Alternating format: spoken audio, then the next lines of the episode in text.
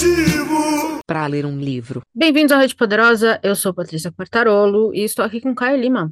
E aí, Pati? Chegamos na metade dessa semana Me Dê Motivos de novembro. Exatamente na metade. Pesadíssima. E é um checkpoint de respeito, viu?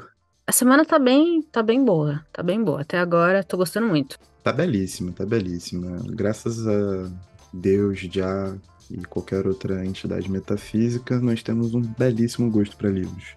Falando em metafísico, hoje, meu Deus, nós vamos Ganchos. falar da invenção de Morel, do argentino Bioy Casares. Bom, eu sei que você gosta desse também, então toca o barco. Cara, o primeiro plano de qualquer coisa relacionada a Bioy Casares, a engenhosidade narrativa e a forma como ele mistura estilos. Só que aqui é uma novela, né? 100 páginas, sei lá, alguma coisa do tipo. Se muito, hein? E simplesmente tem de tudo. Tem de absolutamente tudo. Inclusive, uma coisa que você falou no episódio de ontem também tem aqui, que é a crítica a uma tecnologia, a uma ciência a qualquer custo. A mesmíssima coisa a gente encontra aqui, não? Com certeza, com certeza. Eu, acho- só que ele vai por um caminho muito diferente, né?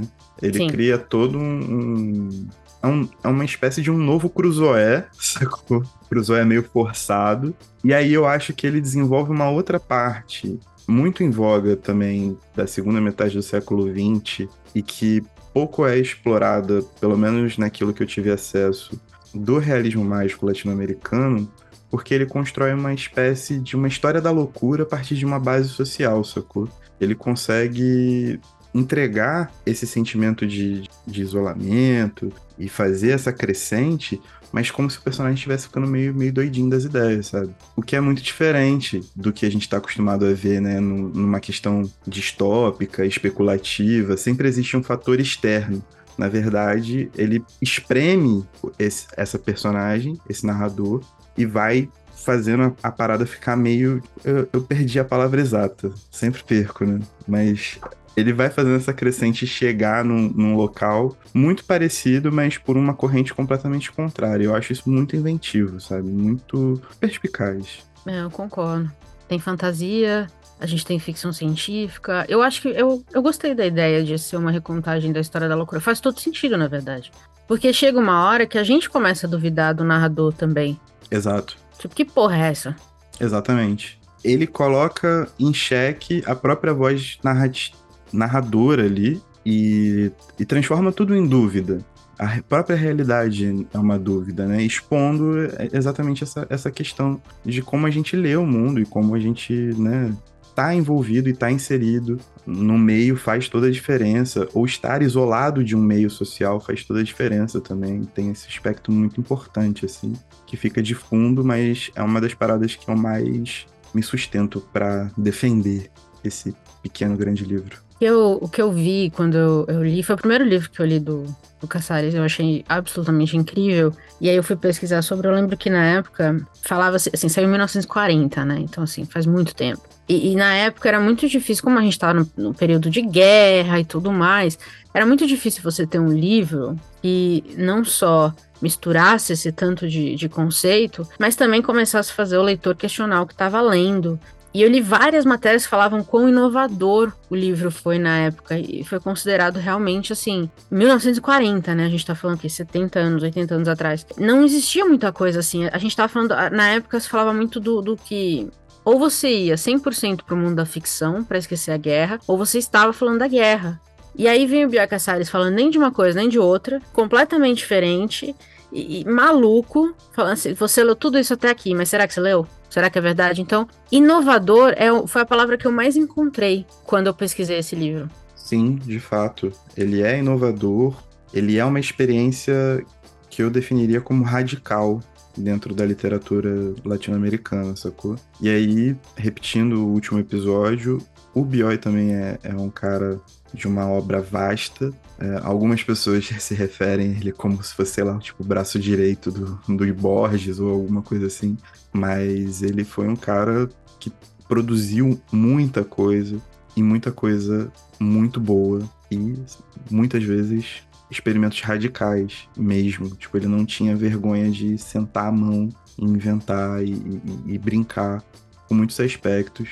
inclusive com muitos aspectos relacionados a essa, a, a essa interferência da realidade no meio social ou do meio social na realidade. Eu acho que para mim é o aspecto da obra dele como um todo que pe me pega muito. E, e, que eu gosto de conversar sempre. A invenção de Morel é uma belíssima porta de entrada. Também se você quiser ficar maluco, né? Tipo, vai lá. Óbvio.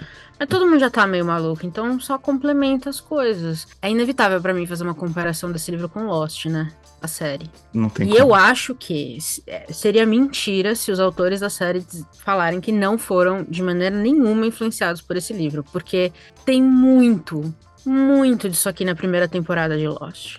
Muito. Não é uma adaptação, obviamente, não podemos dizer isso, mas as influências são, assim, escancaradas, eu diria. Ah, não, sim. Eu acho que a primeira temporada de Lost consegue cumprir isso com, com louros, assim, sabe? Com Vai desandando e tal, mas enfim. A primeira mas temporada. Mas tentaram, tentaram um negócio diferente. A primeira temporada é. Acho que uma das coisas mais intrigantes na televisão na época era isso. E eu vejo a influência muito direta de invenção de moral ali. Com certeza. Eu acho que pelo menos a primeira temporada de Lost não teve influência do, da invenção de moral, é uma coisa de falar de que Game of Thrones não teve interferência do, das crônicas é, de Gelo e Fogo. Eu também acho. Tá também acho. Você falou do, do tanto de, de, produção dele. A Globo, a Biblioteca Azul, agora também, não sei, mas a mesma coisa do Huxley, tá soltando umas edições, nesse caso aqui, uns catatauzinhos A, B, C. Obra Eu completa. tenho o A e o B já puta que pariu, a obra completa do Caçares, que ó, eu vou te falar, tá bonito demais, capa dura, lindíssimo. Lindíssima edição, de verdade. Sim, e eu gostaria de deixar bem claro que nós aceitamos ser patrocinados pela Fundação Marinho. Faça isso chegar. Fundação Marinho. Meu Deus. São dois, são dois episódios seguidos aí, eu acho que já é um material interessante. Foi mesmo. Pois é. Porra. Mas tá bom. Tá dado o recado. Leiam Adolfo Bioy Casares. Se começar pela inversão de moral, você não perde nada. Aliás, eu diria que só ganha. Só ganha, só ganha. Incrível, incrível. Temos o episódio? Temos o episódio. E tchau. Tchau.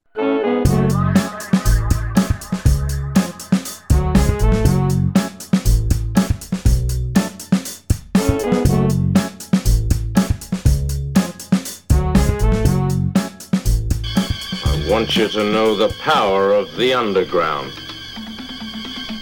We'll fight alone, just as we used to do in those days. All right.